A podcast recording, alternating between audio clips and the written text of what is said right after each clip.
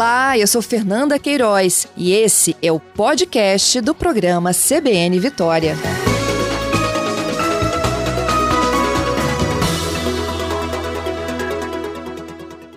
Agora eu vou voltar a falar da nossa cobertura do atentado, né? Há pouco vocês acompanharam que uma sala de situação foi criada para discutir segurança das escolas, é, discutir também atendimento social, psicológico, acompanhamento médico para essas famílias em Aracruz. Só que esse debate ele tem que se, se ampliar, né? Para todo o estado do Espírito Santo, é, não só para atender agora, de imediato, as famílias que precisam muito da atenção né, das autoridades públicas, como também o que, que a gente precisa de repensar em relação aos nossos jovens, às nossas escolas e às famílias. Eu já iniciei um pouco desse debate desde a última sexta-feira, no sábado também no CBN Vitória, e eu vou continuar refletindo hoje também com a participação do superintendente da Polícia Federal aqui no Espírito Santo, Eugênio Ricas. Eugênio publicou recentemente um artigo em A Gazeta em que ele fala um pouco das experiências dos Estados Unidos, uso de armas, de drogas e o que, que a gente precisa de olhar para lá e tentar fazer melhor aqui. Eugênio, bom dia, obrigada por aceitar o meu convite. Seja bem-vindo ao CBN Vitória. Bom dia para você, bom dia para todos que nos ouvem. Seja bem-vindo aqui a essa conversa, Eugênio. E a gente está refletindo né, sobre o atentado da última sexta-feira e o que, que a gente precisa de entender, melhorar para mudar essa história.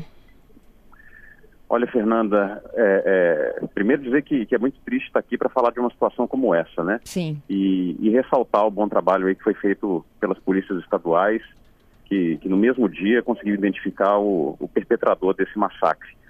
É uma, é uma, essa é uma situação muito complexa sob todos os pontos de vista. Sob o ponto de vista da segurança pública, é muito complexa, porque é muito difícil você conseguir prever, você conseguir evitar um, um evento como esse é um evento que os atos preparatórios dele são praticamente invisíveis.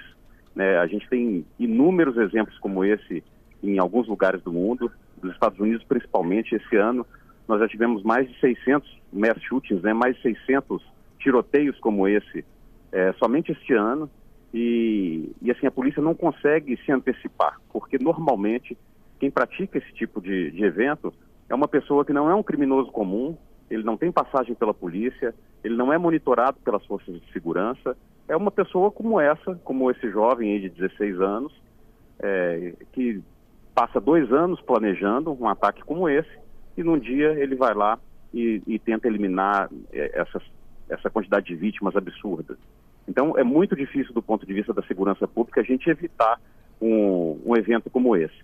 E do ponto de vista de saúde pública, de, de assim, o abalo psicológico é, que, que, isso provoca na comunidade inteira e até mais no estado, no país inteiro, é muito grande, é muito grande. É, nós estamos vendo aí que, que a, a, o, governo do estado criou uma sala de situação é, para ver o que, que, é possível fazer, porque a comunidade de Aracruz certamente vai, vai sofrer impactos severos com relação a isso. Isso é tão sério que no Texas, em Uvalde, uma pequena cidade do Texas, nós tivemos o maior mass shooting, né, o maior tiroteio é, em escolas de todos os tempos nos Estados Unidos, a, a comunidade decidiu, inclusive, fechar a escola. Essa escola foi fechada, ela não vai ter mais aulas. A comunidade ela vem recebendo é, apoio psicológico, porque as crianças elas não conseguem mais ir para aquela escola. Foram 19 é, pessoas que foram mortas lá o atirador usou um, um fuzil, um, um rifle AR-15 para matar as suas vítimas. Então a comunidade sofreu um abalo profundo. É, estão tendo acompanhamento psicológico, está tendo uma série de audiências públicas para falar sobre o que aconteceu lá. E um detalhe importante, Fernanda: é, eventos como esse tendem a gerar outros eventos. Por que isso? É, esse, esse, fenômeno, inclusive, que é estudado na criminologia, que é estudado na psicologia criminal, ele é conhecido como copycat. Essas pessoas que, que praticam esse tipo de ataque, elas passam muito tempo, às vezes até anos, discutindo sobre esse tipo de evento em comunidades, em comunidades no Twitter, em comunidades no Instagram e muitas vezes em comunidades na Deep Web, o que dificulta muito a antecipação de qualquer ataque e o acompanhamento por parte da polícia. Então essas pessoas vão acompanhando, vão discutindo, e, e, e, essas pessoas, elas passam muito tempo é, debatendo esse tipo de evento, é, é, planejando esse tipo de evento, e, e geram admiradores. Então, é comum é, que esses atos se repitam. É, uma, uma, um, dos eventos mais conhecidos no mundo inteiro, talvez porque tenha sido um dos primeiros, aconteceu em 1999, né, no fim da década de 90 nos Estados Unidos, numa cidade que chama Columbine. É, até então era o, o, maior atentado em escolas nos Estados Unidos, deixou 13 mortos. Pouco tempo depois, eventos semelhantes se repetiu no Canadá e as pessoas que perpetraram esse ataque no Canadá, eles tinham aqueles dois indivíduos que, que fizeram o tiroteio lá em Columbine como ídolos. Então, esse é um problema para a segurança pública, porque a partir do momento em que você tem um evento como esse, há uma tendência de que outros eventos aconteçam. E aí a única alternativa que nos resta é realmente reforçar a segurança nas escolas, seja colocando detector de metais, seja colocando portas blindadas, é, treinando as crianças para um evento como esse. Né? Pode parecer uma coisa assim absurda a gente falar nisso, mas você sabe, eu passei três anos nos Estados Unidos, o meu filho lá é, estudava numa escola pública, ele com cinco anos, e ele recebia orientação.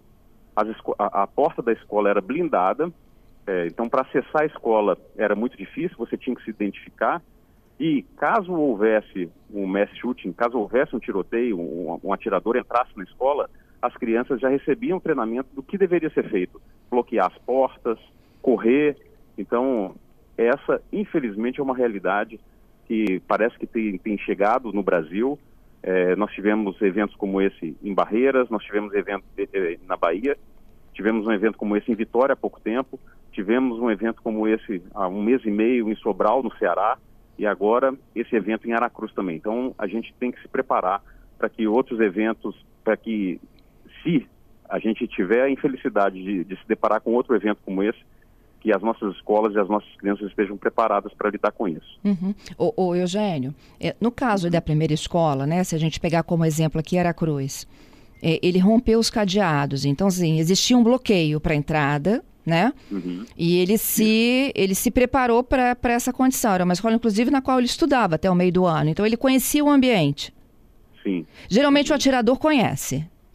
Conhece, normalmente sim. Normalmente ele conhece, ele estuda, ele passou pela escola em algum momento e ele, e ele tem conhecimento do ambiente. Ele, ele planeja por muito tempo isso aí, né? Isso aí é, é uma, é uma obsessão para essas pessoas. Elas acordam, passam o dia, dormem pensando nesse ato que elas vão praticar e, e quanto mais vítimas elas conseguirem é, ter, mais pessoas eliminar, melhor. Ela vai ser conhecida depois, ela vai entrar para a história como um perpetrador que, que matou é, um número X de vítimas. Então é, uma, é, é um desafio absurdo realmente do ponto de vista da segurança pública.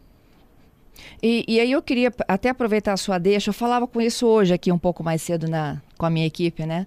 Que como que a gente orienta essas crianças e esses jovens em escolas, né? Que até então a gente imagina que depois da nossa casa o lugar mais seguro é dentro do ambiente escolar, não é isso, Eugênio? É isso aí, é isso aí. Então, eu acho que a gente tem que começar a pensar em portas blindadas mesmo para as nossas escolas, como é, como acontece nos Estados Unidos, em boa parte das escolas lá, nos condados que tem um pouco mais de condição. É, o, o treinamento que as crianças recebem é em primeiro ponto, falar realmente a respeito do problema. Né? Não adianta a gente jogar a sujeira para debaixo do tapete, porque eventualmente uma escola pode ser vítima de um caso como esse e os alunos eles têm que estar preparados para saber o que fazer. Correr, se tiver uma rota de fuga, é importante correr. Muitas vezes não há possibilidade de rota de fuga, porque o atirador chega é, na sala e as pessoas estão presas na sala, e aí a recomendação é fechar a porta da escola, colocar a maior quantidade de é, objetos atrás daquelas portas, é, cadeiras, mesas, é, por, e, e, ficar atrás da porta, não atrás da porta, né, numa posição em que tiros não, não atinjam as pessoas, porque o atirador ele está com muita adrenalina, ele está com muita adrenalina, ele está muito excitado ao praticar aquele ato, então em toda sala que ele chegar e que ele é, encontrar resistência, ele vai partir para outro alvo mais fácil. Então, há uma série de, de medidas, eu cheguei a participar de é, eventos nos Estados Unidos com palestras é, ministradas por, por, agentes do FBI, eles estudam isso e eles, eles é, debatem muito esse tema e orientam as crianças e as escolas a como proceder em casos como esse. Uhum. É, Eugênio, e quando você se, é, se depara com uma situação como essa, além dos bloqueios da porta blindada e tudo mais, é, para os alunos, né? É, eles, têm, eles têm que conhecer a rota de fuga. Agora, eles correm, eles se jogam no chão, eles rastejam, porque é, a gente teve depoimentos né, de alunos que se rastejaram até a saída, até o portão de saída de uma das duas escolas da última sexta-feira. É, as estatísticas mostram que quanto mais rápido você conseguir sair do local onde está tendo tiroteio, melhor, você vai ter mais chance de sobreviver. Né, tem casos em que o atirador chegou e encontrou crianças escondidas e eliminou aquelas crianças é, você rastejar, a menos que o atirador esteja ali mesmo disparando, aí sim é, é conveniente que você reduza a sua silhueta, né? Você fique, se torne um alvo melhor, menor, para que ele não te acerte. Aí é adequado, mas se tiver uma rota de fuga, a orientação é fugir realmente o mais rápido possível para sair daquele local. É. Esse debate tem que chegar nas escolas, Eugênia, porque assim, eu tenho filho em idade escolar, você tem, e eles estão falando sobre o atentado estão falando sobre Estão falando entre eles, não é nem com a supervisão é, de um adulto. Exatamente, a gente tem, a gente tem acompanhado né, o nosso setor de inteligência, é, não só no Espírito Santo, mas em Brasília. Eu estou, inclusive, participando hoje de um simpósio de inteligência de segurança pública aqui em Natal. É o primeiro simpósio que a diretoria de inteligência da Polícia Federal faz. Eu conversei com o diretor de inteligência a respeito disso. Isso é uma preocupação que nós temos porque essas discussões, esses debates, eles estão acontecendo na internet, na deep web, e são coisas assim escandalosas realmente, de, de crianças, de adolescentes exaltando uma pessoa que pratica um ato como esse. É, essas pessoas acabam se, se, tornando heróis, né? é uma inversão completa de, de valor. É, a polícia não tem como monitorar tudo, é, quem, tem, quem tem acesso a essas, a essas pessoas, essas crianças e esses adolescentes são os pais. Os pais normalmente não acreditam que o filho é capaz de uma atrocidade como essa, né? Por mais que o filho seja um pouco mais introspectivo, que ele tenha dificuldade de se relacionar, como parece que é o caso desse rapaz em Aracruz, os pais jamais vão acreditar que, que o, o filho é capaz de uma barbaridade assim. Então é um desafio imenso. E esse desafio é importante a gente registrar isso, Fernanda, ele se torna ainda mais complexo no momento em que há uma disponibilidade grande de armas na mão das, da, da, população. Uhum. Porque esse, esse jovem em Aracruz, ele estava com um revólver e estava com uma pistola. Ele matou quatro pessoas e feriu pelo menos outras 12 ou 13. Se esse jovem está com um fuzil, dificilmente uma pessoa que foi, ferida, é, que foi ferida com uma pistola vai sobreviver a um tiro de fuzil. A letalidade é muito maior. Então, se ele está com um fuzil na mão, numa hora dessa, a gente talvez tivesse ultrapassado o triste recorde da cidade de Uvalde, no Texas, em que 19 pessoas morreram, e a gente poderia ter superado esse número. Então, isso aí tem que, é o debate da hora, a gente tem que efetivamente conversar sobre isso, para que o, o, o, Brasil ele trilhe o caminho da paz e não da guerra. É uma triste coincidência, eu, eu mandei um artigo para a Gazeta na quinta-feira uhum. falando sobre isso. Na sexta aí, na aconteceu. a gente tem esse evento, exatamente. O Eugênio, é desarmar, né? A, a, a população anda muito, é, podemos dizer assim, né? É, eu não sei nem que palavra usar aqui, mas é, dos últimos anos para cá, é, o que eu mais ouço é eu vou me armar porque o bandido está armado, né? E essa cultura meio que se impregnou, né? Nessa Exato. discussão aqui do uhum. debate armamentista brasileiro. Essa arma estava dentro de casa. Uhum. Ela não serviu para é. matar o bandido. Ela é serviu para matar aí. gente inocente. É isso aí, ó. E nós temos estudos, tem um estudo que foi feito pelo Fórum Brasileiro de Segurança Pública nos últimos 10 anos em São Paulo, é, mais de 40% das armas que foram utilizadas em roubos, em homicídios, é, foram armas adquiridas legalmente e que acabaram chegando na mão do bandido. Ou porque ah, é, casas foram é, invadidas e essa arma foi furtada, ou porque as pessoas na rua perderam essas armas, né? o bandido tomou essa arma dessas pessoas na rua, ou foram empresas de segurança privada que também foram invadidas e essas armas foram, foram levadas. Então, isso é um, é um debate que tem que ser feito porque isso tem trazido sérias consequências para a segurança pública. Alguns anos atrás, a gente é, tinha estudos, tinha dados que mostrava que as armas longas no Brasil, elas vinham dos Estados Unidos, na, na sua maior parte, né? entravam ilegalmente no Brasil, as armas curtas vinham do Paraguai. Hoje em dia, esse dado tem se transformado. Os bandidos eles têm tido acesso a armas que foram adquiridas legalmente dentro do próprio país. É. O, o Eugênio, No caso aí de uma investigação dessa de internet, de Twitter, Instagram, Deep Web, como é que a gente monitora melhor isso? Olha, é complexo, né? A, a polícia ela tem, ela tem ferramentas, ela tem pessoal treinado para navegar na Deep Web. A gente faz isso muito para identificar, por exemplo, é, pedófilos, né? Que navegam nesses ambientes é, trocando imagens que, que tenha é, sexo com criança, com adolescente. Então a gente já faz esse trabalho e agora, infelizmente, a gente passa a ter que também fazer esse trabalho de monitorar esses grupos, essas comunidades que debatem esse tipo de ação, né? É, mass shootings, tiroteios em massa, é, massacres em escolas. Isso aí passa também a ser uma realidade em que a polícia tem que tem que estar tá preparada para isso aí. É um desafio, é um desafio que que utiliza aquele o meio cibernético. Então isso aí torna tudo muito mais difícil. É importante que os pais também, que as famílias é, estejam perto da, do, dos seus filhos, né? Conversem, que acompanhem. Hoje as crianças têm acesso a telefone celular, é, muito novas ainda.